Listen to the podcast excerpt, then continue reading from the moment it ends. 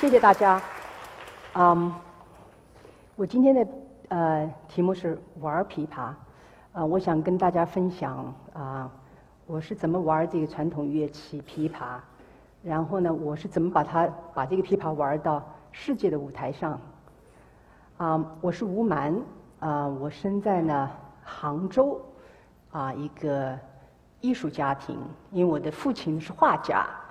啊，我的妈妈呢是幼稚园的老师，但是我小的时候是这个这个生活环境啊，是一个特别杂的一个艺艺术的大杂院里面。为什么这么说呢？因为我们那个院子住的有京剧团、歌舞团、曲艺评弹团、昆剧院，然后还有美院，所以五花八门，但是都是在艺术行业。所以我当时最享受的。啊，那样的生活环境就是放了学，趴到窗口去看他们排练。那么，自然而然的从小这样熏陶，然后到了九岁的时候啊，我学了一个小的乐器，叫做柳琴，比琵琶要小一点。那个时候，老师是从歌舞团那个仓库里面拿出来一把破的柳琴给我学。到了十二岁的时候。啊，我的这个柳青老师就跟我讲说，我没办法教了，你所有的曲子已经都学完了，那我们换一个大一点的吧，那换琵琶吧。然后就从十二岁开始，这个琵琶就一路跟着我，跟到今天，一直现在还在。其实小时候到了十三岁的时候，那个时候正好哎，我们中国开始了公开招生。啊，全国艺术院校面向全国的招生，可能嗯，在座的不一定知道，但是有一些像我们这些六十年代人生成的，都都记得那个那个那个时候的情形。然后呢，我就去考，考到了啊北京的啊中央音乐学院的中学，然后就背着琵琶离开美丽的家乡杭州，就到北京去了。那个时候也没有任何亲戚，就到了北京。但是，一路走来啊，我前后呢跟了四位中国最最优秀的琵琶老师学习：匡玉忠老师、陈泽明老师、刘德海老师、林世成老师。也许你们有的名字不太熟悉，但是他们都是中国最优秀的啊琵琶教育家。我非常幸运，在这大学、中学，然后毕业以后升到大学，升到大学以后呢，啊。又被文化部保送了，因为功课好啊，每次都考优啊，就送到了，就不用考试，就直接送到上了这个研究所读硕士。毕业以后呢，又去参加这个全国的传统乐器表演的比赛，那琵琶又得了第一名，简直就是，谢谢。然后。就留校了。我们都知道，一般我们中国的大学就是优秀学生都留在学校作为作为师资力量，对吧？啊，就是属于近亲繁殖那样的。所以当时对我来讲是很多很多孩子啊梦想的这样的一个人生。然后我经常会啊坐在琴房里面看着窗外，我就想，那我下一步怎么办啊？我不想教书，我不想当老师啊，我想演奏啊。那个时候，八十年代中期开始，中国开放了嘛，很多外国的剧团、外国的乐队来到中国，特别是在音乐学院有很多这样的机会，听听他们讲课，听他们啊演奏。然后呢，我当时就心里自己对自己讲：我一定要出去，我要去看看外面的世界，我要把琵琶带到外面去，看看我能不能够活下来。啊，九零年的时候啊，美国是一个跟现在非常不一样。那个时候的美国啊，对大部分美国民众来讲，啊，对中国那个概念啊，特别特别浅薄。啊，对中国文化呀、音乐呀，应该基本上是属于属于零的认识。那别说琵琶了，谁知道？从来没听说过什么琵琶，没有不了解。所以当时。对我来讲是个非常啊沮丧的一个一个时期，一切从零开始，突然一下子从从上面唰掉到低谷。因为这种讲起来，大家好像觉得没有太多感受，但是当当那个时候，我自己确实感受到，完全的就是语言也不通，人家也不知道你什么琵琶，中国乐器，连你中国人，人家也不太，you know，不是特别的呃呃呃看，所以那个时候我就开始走很多传统音乐家在海外闯荡的那样一条路。那是什么路呢？就是我啊去表演。去哪里呢？就从最最最最基本底层的，比如说我去教堂啊，啊，我去老人中心啊，然后比如说我去医院啊，啊，我去学生这个活动中心啊，啊，小学啊、中学啊，甚至就是华人的社区啊，去去演奏，演奏什么呢？演奏啊琵琶传统的曲目，那么啊。这也是可以走一条路，因为很多传统音乐家也在走这样的路，啊，但是我后来慢慢发现啊，不行，这个不是我想要的，为什么呢？那个感觉啊，有距离感，因为很多来听的观众啊，他或者他去过中国，啊，或者他对中国有一些概念，啊，了解一点点，那他是来看看热闹。看完了，听完了，鼓鼓掌啊，好好叫一叫，然后就走出了音乐厅。可能到了晚上，他就忘掉了，他根本记不得你刚才在演奏的是什么。他可能记得就是哦，有一个中国女孩弹了一个很奇怪的乐器。后来我就想，用什么样的方法，我可以跟真正的跟当地的人去对话？什么样的办法呢？就合作，我就想我们做合作。现在那个二十年前叫合作，现在热门词儿叫跨界。嗯，我们现在来听一段啊音乐。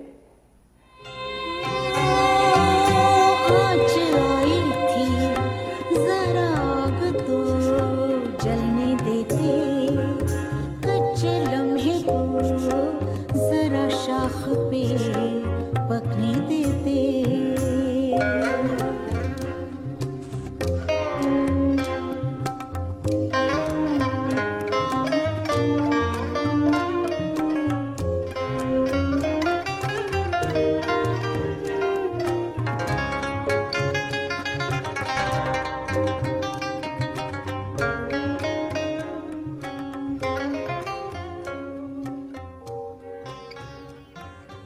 大家听到了这样的音乐，大家都熟悉吗？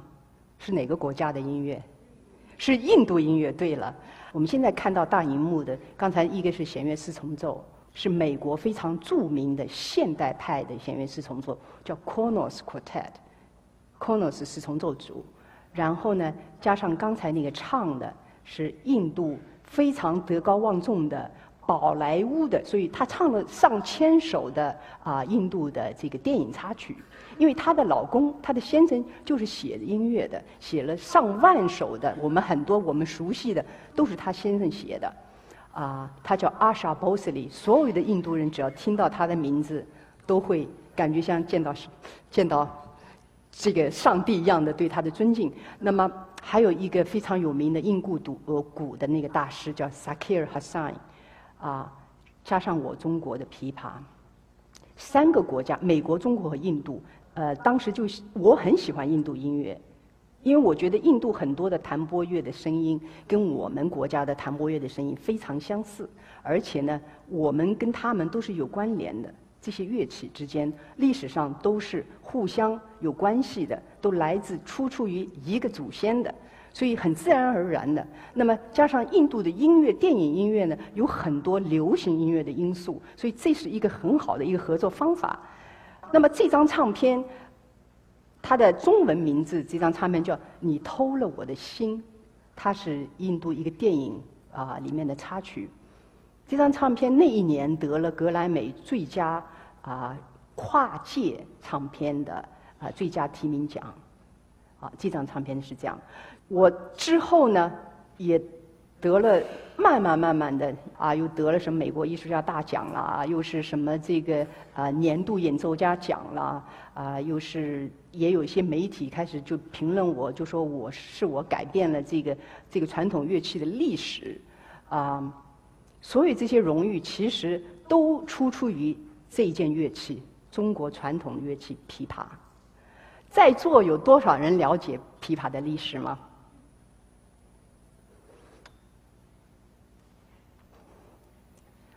琵琶呢，来自啊中亚，你可以找到，仔细找有好几种琵琶的样子啊，在这个壁画里面，敦煌壁画里面。在唐朝的时候呢，从波斯传到，经过丝绸之路传到了中国。那么中国在汉代的时候呢，也有一种弹拨乐器，所以这两种弹拨乐器的结合，形成了我们今天的这个琵琶。当然，从那个时候到现在，这个琵琶已经改变了非常非常大了。今天我们是我手里拿的这个是现代的这个琵琶这个版本，这个版本应该是清末年代的版本，已经形成了这个样子。我在美国的大都会博物馆见过明代的一个琵琶，要比它小很多。他们让我捧一下，我戴着手套拿一下，也非常轻。但是我们现在的。这个琵琶是一个清代的样子，当然后来我们看到的这些啊啊，这些叫品位，这些品啊是毛竹做的，这些品呢已经加了很多了。这些从五十年代、六十年代、七十年代一直往上加。然后琵琶在古代的时候呢，我们是用自己的手弹的。那现在呢，呃，五十年代、六十年代开始呢，嗯，改了，因为我们的琴弦换掉了。琴弦以前是丝弦，非常的轻。那么今天呢，我们用的是钢丝弦，响了很多。那个时候的琵琶是一个小规模的演奏，现在很多时候都是很大规模的。所以现在呢，都是用假的支架来演奏。那么琵琶的音乐特点呢，我我个人来觉得啊。它的特点，它的魅力还是在于它的那些文曲，就是我刚刚开始弹的叫西洋箫鼓，那个是琵琶的特点，很多很多左手的特别文人的那种很深层的一种美学，很细微的这种变化，这些东西呢是啊其他国家弹拨乐器没有的，这是中国人特有的，或者我们叫东方人特有的一种特别含蓄的一种表现。那很多人可能知道《十面埋伏》。啊，但是琵琶像《十面埋伏》这样的曲目呢，就两首，一首叫《十面埋伏》，一首叫《霸王卸甲》，就是项羽霸王卸。唯一的就这两首是特别的戏剧化的，张力性很大的。那大部分的曲目都是很平稳的，很淡雅的。那么琵琶以在清代以前是没有乐谱的，都是口传心授的。到了清代末年的时候，琵琶大师把它记下来了，形成了一本琵琶谱子，一共只有十三首琵琶谱。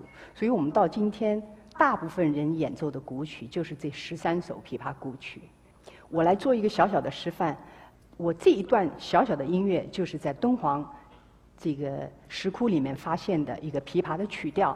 但是当年的琵琶和今天的琵琶非常的不一样，听上去呢有点像日本的东西。又有一点像中雅的东西。那么我呢，根据那个曲调，那是一个很简单的一段旋律。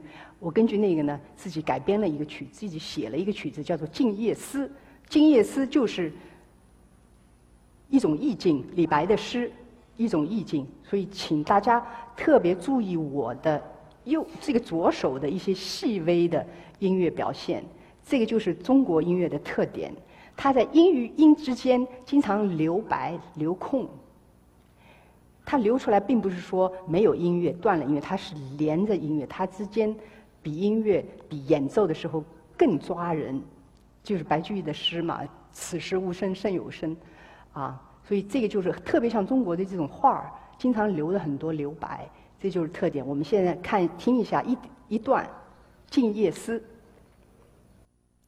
原谱是这样的。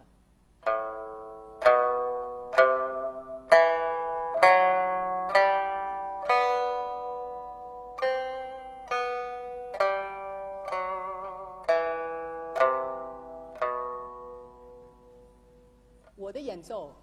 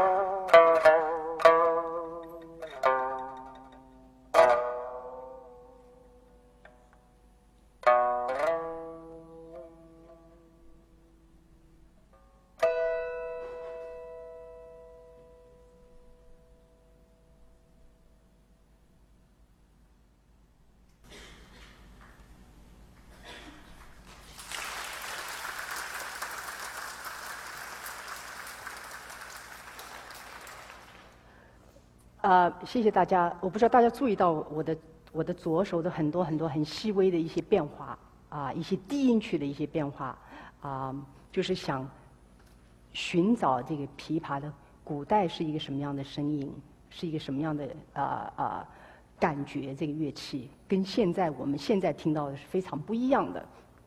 那么说到音乐呢，其实特别音乐是一种特别嗯个人化的一种一种表达方式。啊，各每个人演奏肯定是不一样的，然后每一个国家、每一个民族，他们的这个呃来表达的这种音乐方式也不一样。像东方人，我们相对来说含蓄一点，尤其是啊这样的乐器，比如说古筝啊、琵琶呀、扬琴啊，或者我们说古琴啊，呃，古琴是更是文人的乐器。啊，那么可能南美的、非洲的就比较外在、比较奔放，他们都是在室室外的演奏，所以这种区别在审美上的区别是不一样的。那有的时候往往是这种不同的东西存在在一个世界上，存在在这个地球上，才变得有意思。我讲一个小故事，我很早，大概二十二十来年前吧，我开始也在纽约跟呃爵士音乐家玩爵士，也是想了解到底什么是爵士，因为我们那个年代。呃，中国没有爵士，我只听说过爵士乐这两个字儿，但是具体爵士乐是什么样的一个形式，我不知道。这个爵士乐队呢，是芝加哥的一种风格，在美爵士有好多种风格，也跟我们传统音乐一样，北方啊、南方啊，对吧？有很多不同的风格。那么它呢是芝加哥的风格，芝加哥是什么风格呢？它跟新奥尔良不一样，新奥尔良相对来说比较传统，那么芝加哥的呢？尤其是这位演奏家，他自己是吹萨克斯风的，他做了很多创新。他在他的乐队里头用了手风琴，然后用了南美的鼓，所以他来找我吧，就特别理所当然，因为他想变化。那天我去了，进了排练厅，然后我就我就到处看到处到处找，呃，一直没坐下来，到处走。然后他们就说：“你干嘛呢？”我说：“我找谱子呢。”然后人家就看着我哈哈大笑，说：“没谱子。”我说没谱子，我怎么弹呢？我怎么演呢？我们都是即兴的。然后我傻了，我说什么叫即兴啊？他们说我们就是听着，大家一起来吧。然后我就硬着头皮坐下来了，然后就听着他们一段主旋律，然后每一个人独奏一段，每一个人独奏一段，每件乐器，然后就轮到我了。我就啊，我说我说我不知道怎么弹呢。哎，又他们又说：“哎呀，你随便弹嘛，你你就能弹什么弹什么。”那时候我特别的，我觉得特别的呃呃，特别难为情。为什么？因为当当时自己进去特牛，觉得哎呦，我音乐学院毕业，我这还跟你们肯定没问题。就后来一到那儿一傻了，什么连即兴演奏都不会，人家就觉得说：“你们中国难道没有即兴演奏吗？”我说：“我把我给问住了。”所以从那一次经验以后。我就开始反思，我们的传统音乐到底有没有即兴演奏？后来我发现啊，爵士乐跟我们的江南丝竹特别像。我不知道在座的了不了解这个丝竹音乐，在上海城隍庙一边喝着茶一边听的啊，就是这几件乐器：琵琶、古筝、二胡、扬琴，有时候有个小三弦儿，然后一个打击乐敲木鱼的。就这么一点乐器，特别的城市音乐，像广东音乐那样的。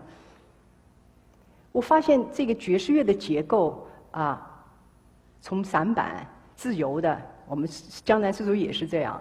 然后呢，慢慢的开始加花，大家有一个主题，然后每一个人轮流来来变奏，来独奏一段。这个独奏你们就自己随便弹。就是自己可以加花，别人给你伴奏，然后又回到这个主题，然后最后越来越快，越来越快结束，跟那个爵士乐的这个结构上完全一样，我觉得特别有意思。后来我再回过头来，很多传统的东西，我就发现我们中国很多民间的都是即兴演奏，这一点就是我在做学生的时期啊，完全丢失掉了，没有了，我们失传了，所以。其实你看，所谓的跨界，所谓的合作，其实是在互相的学习，在了解。我学到了他们的东西，他们也学到了我的东西。我又经过自己的反思，我就发现，其实我们的精髓在哪里？所以这个就是是我当时学到的一个，我后来就跟他们演奏特别自如。那么回过头来再演奏一些传统的东西，你就会发现很多很多相似之处。我经常说，其实我们地球像一个大树一样，很多树杈像一个不同的文化、不同的国家，或者我们说不同的民族，大家互相之间好像离得很远，都没有什么来往，觉得好像不熟悉。其实，你如果说这些树杈，如果说我们大家。接触在一起了，你就会发现哦，原来我们都是一个根，都是一个地球上的，很多东西大家都是相同的。我玩到后面呢，啊，我一直讲我玩琵琶，丝我们的丝绸之路乐团，我想看，请大家看一个小片段，一个视频。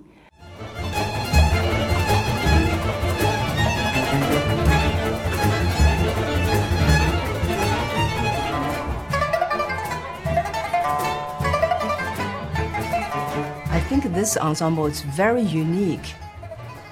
First of all, we all came from different cultural background. Secondly, we were all very young when we started. And many of the members, they were just got out from school and had no experience at all. um, sort of we grew up together as a musician and we all very passionate about music as well as wanted to know other culture.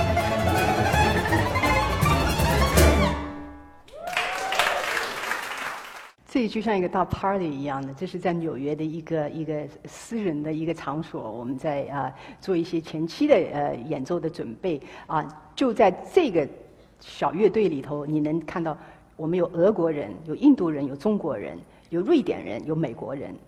还有这个马友友先生是半个中国人，所以啊，你就会看到这个大家融在一起，这个是个吉普赛的呃调子。我记得我在呃我们在表演在音乐厅表演的时候，演完了这个作品啊，在后台呢有一个美国男孩儿，八岁啊，他叫 Henry 啊，他的妈妈带着他到后台要找我，说是要学琵琶，然后我就。特别惊讶，我我就看着他，他八岁男孩儿我说你真的要学吗？我说琵琶很难呢，你得坐那儿练呢。然后他就头抬着看着我说，点点头，他说他要学。我就想，好吧，因为我从来没有教过这么小小孩而且是个美国孩子，我不知道怎么教他。每一年每一次，因为我们的家和他家住的不是很远。所以我每一次，比如说去纽约演出，或者去东部的美国东部的演出，他都会特别像中国父母，他父母就开着车带着他到我的旅馆房间来上课。有时候我们用啊这个呃 YouTube 来上课，他录一段，我听一段，我讲一段，再放过去。他上的名牌大学，在大学里面他学的这个东亚文化，学中文。今年大学毕业，他是布朗大学毕业。九月份要到杭州工业大学教英文，